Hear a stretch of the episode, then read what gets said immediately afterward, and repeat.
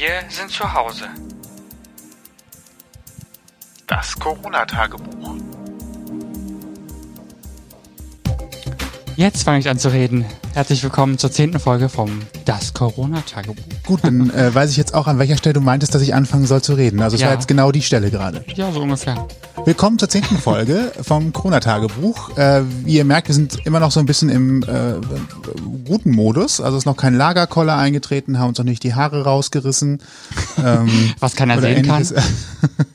Bei mir wird Ich das hab- mit dem Rausreißen auch ein bisschen schwer. Ja, bei mir sind es inzwischen einfach so lang. Ich war ja vorher schon lange nicht beim Friseur und seitdem der Friseur zu hat, ja erst recht nicht mehr. Von daher, tja, wird, wird, wird auch nicht kürzer, kann man tatsächlich so sagen. Nee, es wird äh, eher länger. Auch die Zeit, in der wir jetzt schon in Selbstisolation sind, wird länger. Wie viele Tage sind jetzt schon? Fast zweieinhalb Wochen, ne? Ja, wir sind ja schon zweieinhalb Ich, Wochen drin. Ja, also für, für, für mich war ja schon der Montag, wo äh, vor dem Mittwoch, wo Angela Merkel gesagt hat, jetzt bleiben bitte alle zu Hause. Also vor zweieinhalb Wochen tatsächlich schon der Tag, wo ich Homeoffice angefangen habe zu machen. Ja. Und von daher, seitdem hatten wir es auch relativ strikt durch, also außer für Einkaufen oder mal mit dem Rad rausfahren aufs Land. Ja, dass man auch mal was anderes von Köln sieht in äh, ja den vergangenen Folgen. Genau, Um richtig. auf das Thema zu kommen, haben wir ja schon über verschiedene Lebenssituationen anderer Menschen gesprochen, denn wir können ja gar nicht alles abbilden hier in unserer Isolation. Aber Ja, ne, haben wir. Haben wir. Und wir haben uns auch immer wieder Leute dazu geschaltet, die ein bisschen was erzählen können. Heute Genau. ist der Andreas mit dabei und zugeschaltet. Hallo Andreas. Hallo. So, wie immer, wir sehen uns nicht persönlich, weil dann Genau. wären wir ja schon mehr als zwei und das ist ja gerade strikt untersagt und absolut verboten. Aber wir sehen uns immerhin. Das ist schon mal viel wert. Ich kann auch der Fairness halber einfach mal das Cappy abnehmen, wenn man sieht, dass die Haare wirklich Ganz länger geworden lang sind. geworden sind. So, ähm, was äh, Besonderes ist an deiner Situation, du hast äh, noch schön Urlaub gemacht und das ist ja eigentlich erstmal sehr positiv. Da kann man gar nichts Negatives drüber sagen, würde ich jetzt gerade mal behaupten. Ähm, nee, der Start von dem Urlaub war noch wirklich schön, genau. Es war aber dann trotzdem schon im Urlaub so, weil ich ja in Tirol war und Alarmsignalen gehen an. Genau, den meisten Leuten ja bewusst, dass das relativ schnell vom Robert-Koch-Institut als Risikogebiet eingestuft worden ist. Und genau, ähm, man hat auch die Stimmung in Tirol und Österreich einfach mitbekommen, dass die schon ein bisschen krasser war als hier, als wir losgefahren sind. Und Mittwoch war der letzte Tag, dass wir auf der Piste waren. Und Mittwochabend haben wir dann erfahren, dass schon andere Skigebiete zumachen. Wir waren dann am Donnerstag noch auf Schloss Neuschwanstein, wieder zurück in Deutschland. Da war auch wesentlich weniger los als sonst, also es ging flott alles durch. Dann haben uns die Medien eingeholt und in der Woche, das ist die Woche, von der du eben sprachst, noch eine Woche vorher, also eine Woche bevor bei uns die Bundeskanzlerin gesagt hat, bleibt bitte alle zu Hause, ging es ja minütlich in den Nachrichten-Apps so, dass immer wieder neue Nachrichten kamen und genau, es sich überschlagen hat mit Schließungen, mit Grenzschließungen und Co. Genau, und dann wurden wir ziemlich viel von deutscher Seite auch angeschrieben und angerufen und ihr kommt nie wieder zurück und die ähm, kuriosen Sachen verlasst sofort am besten das Land und so war die Stimmung schon ab Mitte des Urlaubs ein wenig gedrückt. Oh. Wir hatten den Vorteil, dass wir auf einer wunderschönen Hütte waren mit Freunden und Familie und das war gut. Aber es war schon ein Schatten, der über dem Urlaub hing. War denn schon auf eurer Rückreise klar, dass Tirol zum Risikogebiet erklärt wird? Es war schon so, dass in Tirol nochmal strikter ist und die Leute auch da schon das eher gefühlt und gelebt haben, was bei uns ein paar Tage später kam, also mehr Abstand und so. Und Sonntag auf der Rückreise war auch schon Abstand halten, nur noch eine Person in die Tankstelle in Österreich. Es war noch kein Risikogebiet. Es war, als wir angefangen haben Sonntag, war erstmal von unserem Bundesgesundheitsminister Spahn hatte gesagt, alle Leute, die zurückkommen sollen, bitte zu Hause bleiben. Aber es war noch keine offizielle Anordnung und dann ging die Diskussion schon beim Arbeitgeber, bei der Arbeitgeberin, wann geht's los? Kommt man noch arbeiten? Muss man zum Test? Ich war mit unbekannten Leuten Mittwoch noch in der Gondel gesessen. Wir waren mittags auf der Hütte essen, wir wurden bedient und konnten so auch keine Ketten nachvollziehen, ob jetzt jemand positiv getestet wurde oder nicht. Als wir aus Österreich raus sind, stand da groß, Sie verlassen Österreich, bitte bleiben Sie zwei Wochen zu Hause. Achtung, Achtung blinkendes Schild. Und für uns war immer noch so, okay, der Bundesgesundheitsminister hat es irgendwie empfohlen, zu Hause zu bleiben, aber mal gucken, wie wir das mit der Arbeit über einen Kamm bekommen und wie es sich entwickelt. Und dann kam an dem Sonntag irgendwann wieder eine Push-Nachricht auf dem Handy von einer Nachrichtenagentur, dass Österreich und weise das Bundesland Tirol als Risikogebiet vom RKI eingestuft worden ist. Und das hieß für mich, okay, wir bleiben jetzt erstmal Montag zu Hause und erfahren dann, wie es weitergeht. Was ist denn das erste Gefühl, was man hat? Also wenn ich alleine schon, glaube ich, an das Schild denke, ich fahre raus, Achtung, Sie verlassen jetzt Österreich, Sie müssen jetzt erstmal am besten zwei Wochen zu Hause bleiben. Das keine Ahnung, vielleicht würde ich im ersten Moment nochmal kurz lachen und dann sagen, man das gerade ernst? Also was ist das Gefühl, was man da hat? Oder hat man direkt schon so Schleusen im Kopf, Männer in weißen Anzügen, die einen aus dem Auto zerren werden? Also ich keine Ahnung, was man da als erstes denkt. Wir hatten ja viel darüber diskutiert. Wir haben es das erste Mal schon am Samstag gesehen und haben wirklich noch viel gelacht, so wie du sagst. Aber es war dann schon so, dass wir dann überlegt haben, okay, Sonntag mal schauen, weil wir so an der Grenze auch waren, müssen wir uns jetzt auf Stau einstellen, weil es einfach lange dauert, weil sie alle irgendwie zurückreisen. Das war alles easy peasy. Also wir sind einfach rausgefahren gefahren und das lief gut. Aber für mich war das Schwierigste die Unklarheit, also trotzdem so, Achtung, Achtung, bleiben Sie mal zu Hause was ist jetzt eigentlich Sache? Und aber auch die Meinung aller Menschen. Denn zu dem Thema Corona hat ja jeder eine Meinung. Und die meisten Leute halten nicht hinter dem Berg, dir die Meinung zu geben und sie dir aufzudrücken oder wissen meistens selbst am besten, wie man sich zu verhalten hat. Und das fand ich speziell am Montag. Da war ich ja nach einigen Telefonaten bei der Uniklinik und sollte zum Test. Das Schwierigste kam von, du bleibst auf jeden Fall zu Hause, bis hin, warum bleibst du zu Hause? Du warst ja nur an der Grenze und nur einmal fremden Leuten da unterwegs und auch nicht in Ich im Fall zum Test und äh, wieso gehst du überhaupt raus? Geh einfach sofort in Isolation. Alles dabei und ich wurde immer unsicherer. Also für mich war das so, okay, ist jetzt richtig, dass ich erst meinen Arzt angerufen habe, die Stadt angerufen habe und jede Person sagt auch was anderes. Also auch die Stadt ist meines Gefühls irgendwie ein bisschen überlastet mit der ganzen Situation und ich glaube, glaube, auch da nochmal die Frage, wie man am Telefon hat. Und ja, an der Uniklinik waren sie alle mega nett. Es hat halt einfach vier Stunden gedauert, bis man im Gebäude war. Also ich stand vier Stunden draußen.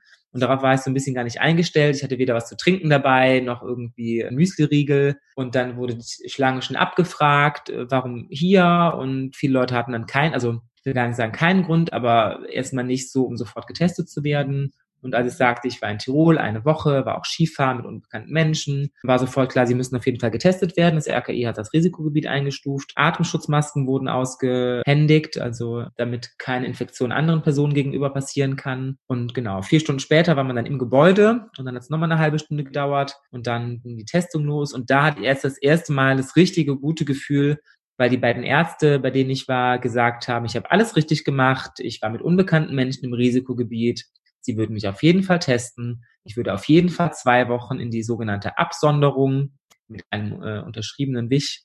Und ähm, genau, selbst wenn der erste Test negativ wäre, ich habe das Ergebnis ja einen Tag später bekommen, müsste ich trotzdem 14 Tage in Isolation bleiben um äh, keine Symptome zu haben. Okay, also ist ja schön schon mal, wenn man ein gutes Gefühl hat, weil da Leute sagen, man hat alles richtig gemacht, das ist alles super, macht den Test und bekommt dann gesagt, so, und die nächsten zwei Wochen bitte zu Hause bleiben. Geht man dann trotzdem erstmal zu Fuß oder vielleicht bist du ja mit der Bahn zur Uniklinik gefahren? Fährt man mit der Bahn komplett normal nach Hause oder wie begibt man sich dann eigentlich in die Isolation, wenn man das gesagt bekommt? Weil das klingt ja für mich gerade auch schon mal so nach der ersten Hürde, wo ich sage, wenn ich das jetzt ganz ernst nehme, müsste eigentlich jetzt ein Transporter kommen, der clean ist, packt mich ein, fährt mich bis vor die Haustür und dann guckt man, dass keiner mir auf dem Weg begegnet und packt mich in die Wohnung und sagt Tschüss.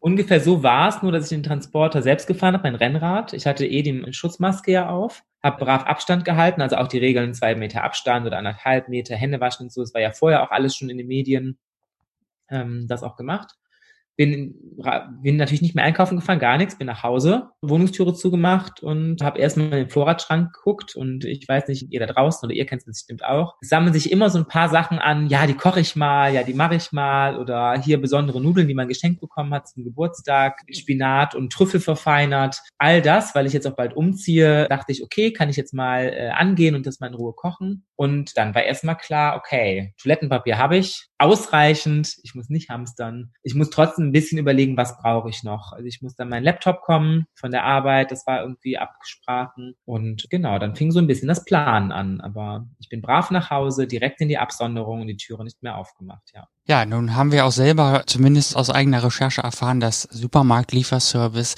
nicht so einfach zu bewältigen ist. Also zumindest waren die Termine bis auf Wochen teilweise schon ausgebucht.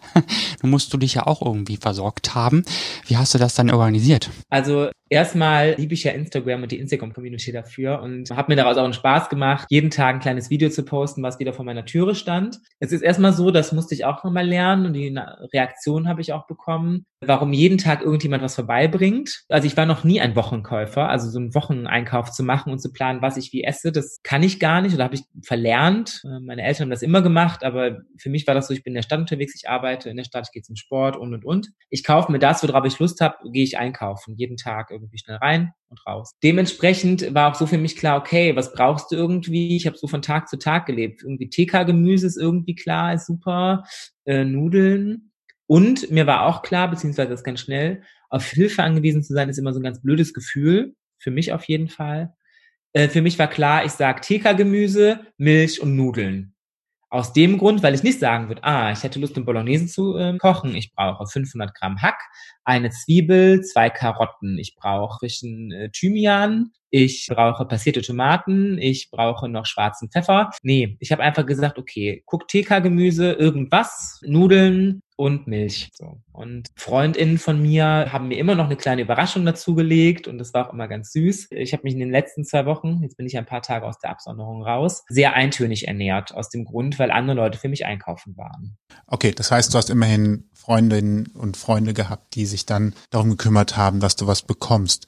Hast du für dich trotzdem mal erwogen, weil du ja sagst, du bist nicht so gerne abhängig von Dritten, irgendwas im Supermarkt zu bestellen oder tatsächlich mal so einen Lieferservice kommen zu lassen, für 50 Euro Lebensmittel vor die Tür zu stellen oder war das aufgrund der Planung einfach tatsächlich ein Unding der Unmöglichkeit? Weil auf der anderen Seite Zeit hättest du wahrscheinlich gehabt, die App, äh, den virtuellen Warenkorb groß zu füllen. Also erstmal habe ich mal vor Monaten schon die Erfahrung gemacht, dass man den Warenkorb zusammenstellt und am Ende erst erfährt, was klappt, was klappt nicht und mir dann erst ein Liefertermin angezeigt wird. Also ich bin gar nicht zufrieden mit Lieb. Also ich finde, die sind nicht nutzerinnenfreundlich. Also ich weiß gar nicht, warum das so ist. Also eigentlich kann ich beim Anfang festlegen, welchen Termin ich brauche, damit ich am Anfang weiß, welchen Termin ich habe. Und ich kann auch ich wähle ja eh den Markt aus und kann da nicht verstehen, warum ich auf einmal erst am Ende erfahre, ob die Artikel verfügbar sind oder nicht. Deswegen habe ich da A, erstmal nicht den ersten Gedanken dran verschwendet, warum ich keinen Lieferdienst beauftrage. Und B, habe ich, als ich in der Schlange stand, äh, bekommt man ja immer mit in der Uniklinik, die Leute halten zwar da auch Abstand, aber sind, hinter mir war ein, ein sehr lautes Pärchen, das bis zum 28.03. gar keine Termine mehr bei einem namenhaften Lebensmittelhändler verfügbar sind. Genau. Und ihr habt eben auch beide genickt. Ich wollte auf jeden Fall den Kram im Vorratsschrank loswerden, den man irgendwie immer mitnimmt. Und deswegen war klar, nee, ein Lieferdienst. Bis dahin hätte ich Milch und Nudeln gar nicht mehr gehabt, bis die Termine da waren. Also. Ja, Resteverwertung war auch unsere erste Aktion, einfach auch mal, weil Zeit dafür war, weil ich sowieso jeden Tag kochen muss, nicht unbedingt, aber will und dementsprechend völlig verständlich. Wie hast du in Kontakt mit Freundinnen, Freunden, Familie gehalten oder hast du überhaupt Kontakt mit denen gehalten oder hast du gesagt, so jetzt, wenn ich hier schon in Isolation, Absonderung, hast du es genannt, weil es wahrscheinlich der Fachausdruck dafür ist, wenn ich hier schon in einer Absonderung stecke, dann will ich auch mit allen nichts mehr zu tun haben, leckt mich am Arsch, Rollläden runter, ich gucke jetzt Netflix. Also Absonderung, weil ich es erwähnt habe, noch ganz kurz einen Seitenhieb, ähm, dann gehe ich auf deine Frage ein. Ja, ich habe das auch in meinem Blog geschrieben und bei der Korrektur wurde mir angeboten, das nennt das Isolation. Und ich habe es extra Absonderung genannt, weil das der offizielle Begriff ist, der auf dem Zettel steht. Und das nochmal äh, so ist ja, vom Gesundheitsamt und von der Uniklinik unterschrieben und Professor Dr. Heiterkeit hat es unterschrieben und genau, offizielle Absonderung und deswegen habe ich es auch so genannt. Und wie habe ich Kontakt gehalten zu Freundinnen und Familie? Ich habe verschiedene Videocall-Plattformen ausprobiert, festgestellt, dass ein Messenger nur vier Leute zulässt, dass von dem Obsthändler Telefon die verschiedenen mehrere Leute zulässt, also bis zu 16, glaube ich. Da haben wir auch mal zu sechs und zu sieben einen Call gehabt und auf der Arbeit andere online-basierte Plattformen ausgenutzt. Ich habe das Gefühl, und das überfordert mich auch in den letzten Tagen ein wenig, dass die Kommunikation zugenommen hat weil gefühlt mehr Leute Zeit haben und das Telefon am laufenden Band klingelt, dann ruft die Person mal an, weil ihr gerade irgendwie langweilig ist und ich dann immer sagen muss, ah, ich arbeite halt einfach gerade. Schreib mir eine WhatsApp, ich kann mich gerne melden. Und dass auch die ganzen, also auch die Arbeit erstmal damit klarkommen muss, wie kommuniziert sie. Wir auf der Arbeit haben E-Mail so oder so gehabt. Dann gab es einen online-basierten Chat, da sind andere drin. Dann hat mein Arbeitgeber einen eigenen Chat eingerichtet, der läuft, da gibt's verschiedene Kanäle. Dann schicken Leute noch Einladungen für einen Videocall, für einen Telefoncall. Also gefühlt ist diese Kommunikation viel breiter geworden, viel mehr geworden. Und ja, genau, Freundinnen einfach viel geschrieben und äh, Videocalls gehabt. Und das Härteste für mich war, durch die Türe zu sprechen. Also ich hatte eine Box vor der Türe stehen, da konnten die ganzen Einkäufe reingelegt werden. Und wenn die Leute kamen, habe ich durch den Türspion mindestens die Gesichter meiner Freundinnen gesehen, mich dann auf den Boden gesetzt und wie in einem richtig schlechten romantischen Kitschfilm von innen vor der Wohnungstüre gesessen und die andere Person draußen und wir haben uns durch die Türe unterhalten und ja, dann habe ich ganz lange keinen Menschen mehr von Gesicht zu Gesicht gesehen. Ja, da kann man sehen, dass so eine persönliche Begegnung und vielleicht auch Umarmung, von der du ja in deinem Blogpost, was ich jetzt mal spoilere, auch intensiv geschrieben hast, dass die einfach fehlt und dass die schon auch eine Menge ausmacht, ne? Sei es jetzt mit Freund, Freundin oder eben Partnerin, Partner, Familie, das ist schon sehr heftig, glaube ich, ne? Ja, also geht's mir drum, genau, du hast kurz gespoilert, dass ähm, der Titel auch zu meinem Blog-Eintrag, was auch so im Körper passiert, passiert. Also es gibt wissenschaftliche Belege, welche Hormone wann ausgestoßen werden durch körperliche Berührungen. Und ich habe echt festgestellt, dass, wie gesagt, die Kommunikation hat mich manchmal überfordert. Also noch ein Videocall und hier noch Nachrichten und irgendwie zwei Stunden durchgearbeitet und man guckt aufs Telefon, hat irgendwie 26 WhatsApp-Nachrichten in verschiedenen Gruppen und Chats und denkst so, puh, ja, mache ich irgendwann und auf der Arbeit geht's ja auch irgendwie ab aber das Gefühl, mit meinem Patenkind irgendwie äh, die festzuhalten und irgendwie in den Schlaf zu wiegen oder meinen besten Freund in den Arm zu nehmen oder Leute zu begrüßen, fand ich persönlich das Schwierigste, genau. Also es ist ja auch nachgewiesen, ja, wir sitzen in einem goldenen Käfig und wir, äh, gerade wir drei, schauen uns das gerade an, uns geht's gut, wir sind drin, wir können raus, also ich darf jetzt auch wieder rausgehen. Wir halten unseren Job. So, wir stehen nicht vor der Existenzangst und das alles gut. Aber es ist eben auch so, dass in, selbst in so einem Lockdown, wenn wir es so nennen wollen, oder Kontaktsperre, wir sind ja nicht im Lockdown, häusliche Gewalt zunimmt, Vergewaltigung nehmen zu, Depressionen nehmen zu. Also das alles, was das mit Menschen macht, die positiven Aspekte, ah, ich habe meinen Frühjahrsputz geschafft und ach, ich wollte schon immer mal die Reste verkochen und ich wollte auch schon immer mal den Keller ausmisten. Alles super, alles toll aber man darf eben auch nicht die anderen Sachen vergessen. Und es ist auch total okay, dass einen das mal ankotzt und dass man das eben auch sagt. Das wollte ich auch in meinem Blog-Eintrag nochmal klar machen. So, ich sag das, es kotzt irgendwie an und ich heul nicht rum, weil ich im Homeoffice sitze. Das ist total in Ordnung. Ich will was für die Gesellschaft tun. Wir sind solidarisch, wenn wir zu Hause bleiben. Also schön die Foot zu Hus lassen, wie wir in Köln sagen. Aber trotzdem muss einem auch bewusst sein, dass es auch mal ätzend sein kann. Auch, dass man, wenn man abends mit FreundInnen FaceTimet oder das Patenkind sieht, dass das einen Stich ins Herz versetzt kann. Weil irgendwie gewohnt war, einmal die Woche mit Kinderliedern durchs Wohnzimmer zu tanzen. Und das kann ich gerade halt nicht mehr machen. Das ist ungewohnt, ja. Jetzt können sicherlich viele nachvollziehen, dass nach einer gewissen Zeit zu Hause einem auch die Decke auf den Kopf fällt. Und viele haben das ja jetzt schon erlebt, einfach weil das größte Highlight des Tages dann vielleicht ist, zum Supermarkt gehen zu können, um dort Klopapier zu kaufen, inklusive der Glücksgefühle, wenn dann welches da war. Ähm, jetzt warst du tatsächlich zwei Wochen komplett in der Wohnung eingesperrt. Trifft's, glaube ich, trotzdem ganz gut, auch wenn du natürlich die Tür jederzeit aufmachen konntest. Wann hast du gemerkt, jetzt gerade wird's richtig anstrengend, jetzt nervt mich das ganz brutal? Wie lange hat das gedauert? Also ich gehe jetzt davon aus, dass es irgendwann passiert ist, weil geschlossene Räume nicht rausgehen und so weiter. Irgendwann hat man doch, die Wand kenne ich jetzt auswendig. Ich kenne jede einzelne Raufaser der Tapete. Inzwischen kann ich mit Namen ansprechen. Ja, ich weiß auch, dass genau diese Menschen gibt und vielleicht wäre das jetzt auch der Plot des äh, Podcasts gewesen und ich enttäusche jetzt Leute, wenn ich anders antworte.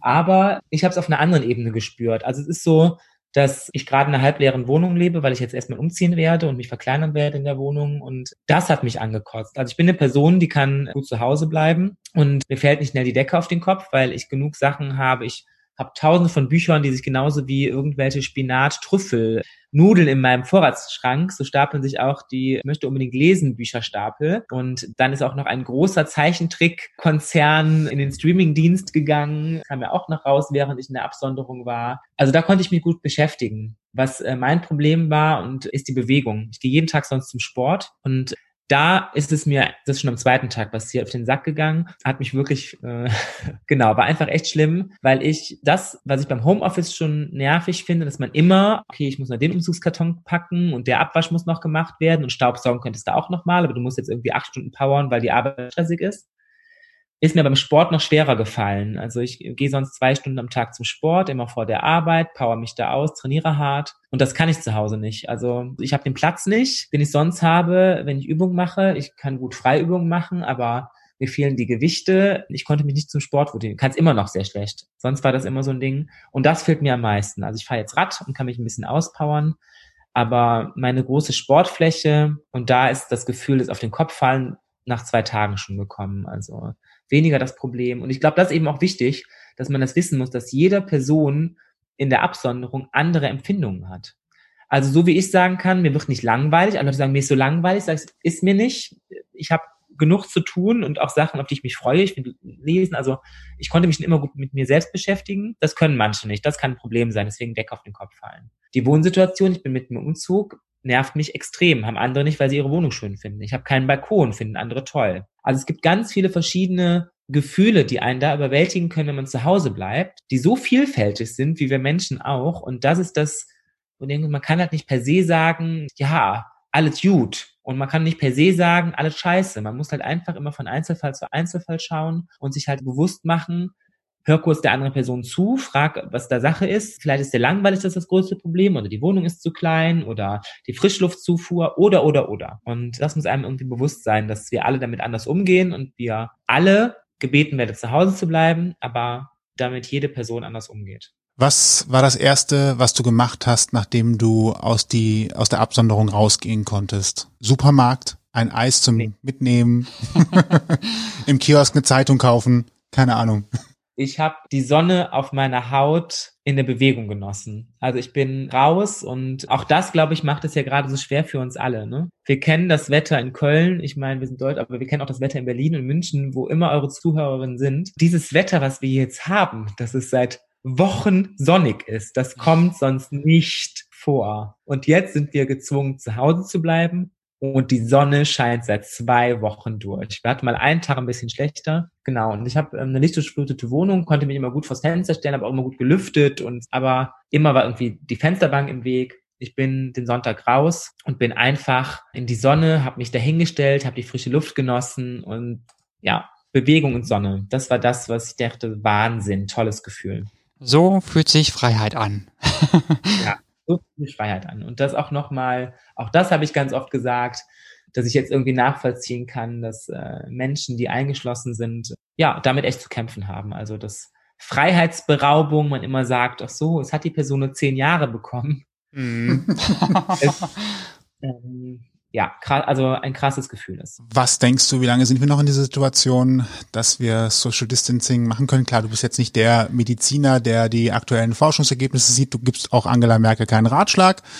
Aber was glaubst du, wie so perspektivisch es nach dem 19., 20. April weitergeht? Ich hätte liebend gern ihre Rede geschrieben. Ich bin ja auch Journalist und denke mir so wahnsinnige Rede. Auf alles eingegangen hat sie als Person und als Rede grandios gemacht, meine Meinung. Ich finde es schwer, weil ich habe mir jetzt eigentlich geschworen, mache ich gerne mal für euch, aber da keine Müße mehr reinzustecken, weil ich es einfach nicht einschätzen kann. Ich habe nur noch einmal am Tag Nachrichten und nutze nur noch die Nachrichtenplattformen, für die ich auch arbeite, also den öffentlich-rechtlichen, weil es mich am Anfang echt überfordert hat, die ganze Informationsflut, lag aber auch daran, dass mich irgendwie alle gebächt haben und alle eine Meinung hatten, wie ich mich in der Absonderung zu verhalten habe. Für mich ist dieses Wellenverlauf-Ding am logischsten.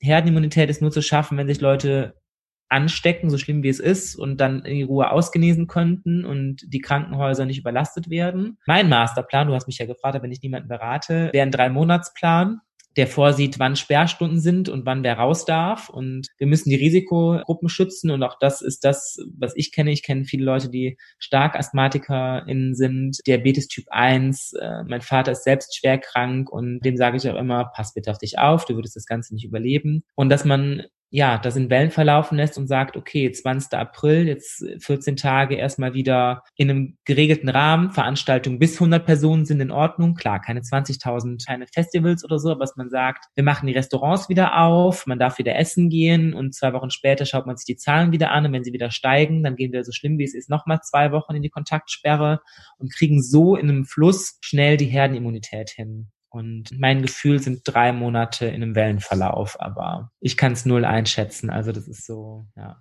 Ich, ich möchte die Entscheidung Fall, auch nicht fällen, tatsächlich. Nein. Also das war auch keine Aufforderung, fällt du eine Entscheidung, Nein, sondern genau. jeder hat ja ein Gefühl dafür, wie muss es weitergehen, was ist eine Lösung. Und vielleicht gibt es dem einen oder anderen genau. nochmal Impuls, kann ich mich mit anfreunden.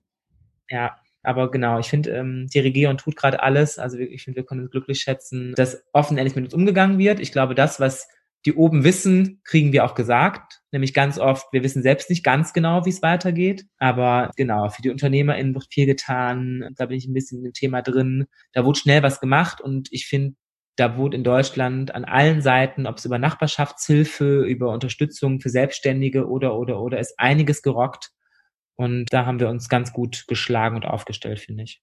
Klingt doch auch so, als ob wir so weitermachen könnten. Also zumindest positive Richtung. Ja. Also Ich muss jetzt nicht so lange. Also, genau, positiv, so als letzten, positiv sollte man das also Ganze eh sehen. Unter dem Aspekt, dass man auch, das habe ich ja eben schon mal gesagt, wir uns immer alles, ähm, also wir uns fragen sollen, wie geht's der anderen Person und jede Person auch sagen darf, ich finde das gerade scheiße, weil und das auch total okay ist. Aber ich habe auch für Anfang Mai schon eine kleine Veranstaltung geplant und mit dem Hinweis auf den Einladungskarten, wenn sich die Sache nicht geändert hat, kurzfristig umschieben. Ich würde jetzt nicht äh, im Mai einen großen Urlaub planen, das jetzt nicht, aber ich finde, man kann Sachen, die man schnell planen und umlegen kann, sollte man auch schon wieder ein bisschen weiterdenken. Also ich sage jetzt nicht, dass irgendwie, ich will irgendwie die Familie zum Waffelessen einladen Mitte Mai das kann ich jetzt nicht planen, doch. Und wenn man es absagen muss, muss man es absagen. So, wenn ich jetzt eine Veranstaltung mit 100 Gästen und muss mir dafür Catering bestellen und einen Raum mieten, dann kann ich das verstehen. Dann muss man vielleicht in der Veranstaltungsplanung umdenken, aber dass man irgendwie planen kann, Ausflüge zu machen, Städtetrips. Also wenn man sagt, ich möchte im Mai nach Hamburg,